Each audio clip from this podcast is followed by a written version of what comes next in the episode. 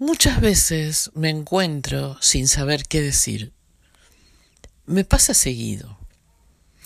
En otro momento me daba como una especie de culpa no saber qué decir o cómo proseguir.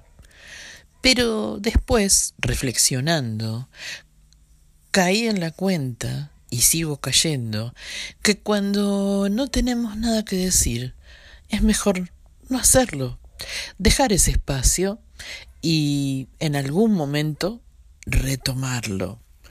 Eh, creo que la palabra eh, tiene que tener una solidez, una consistencia, un peso em, importante. Y por eso, cuando no tengo nada que decir, mejor me callo porque el silencio también, de alguna manera, está hablando.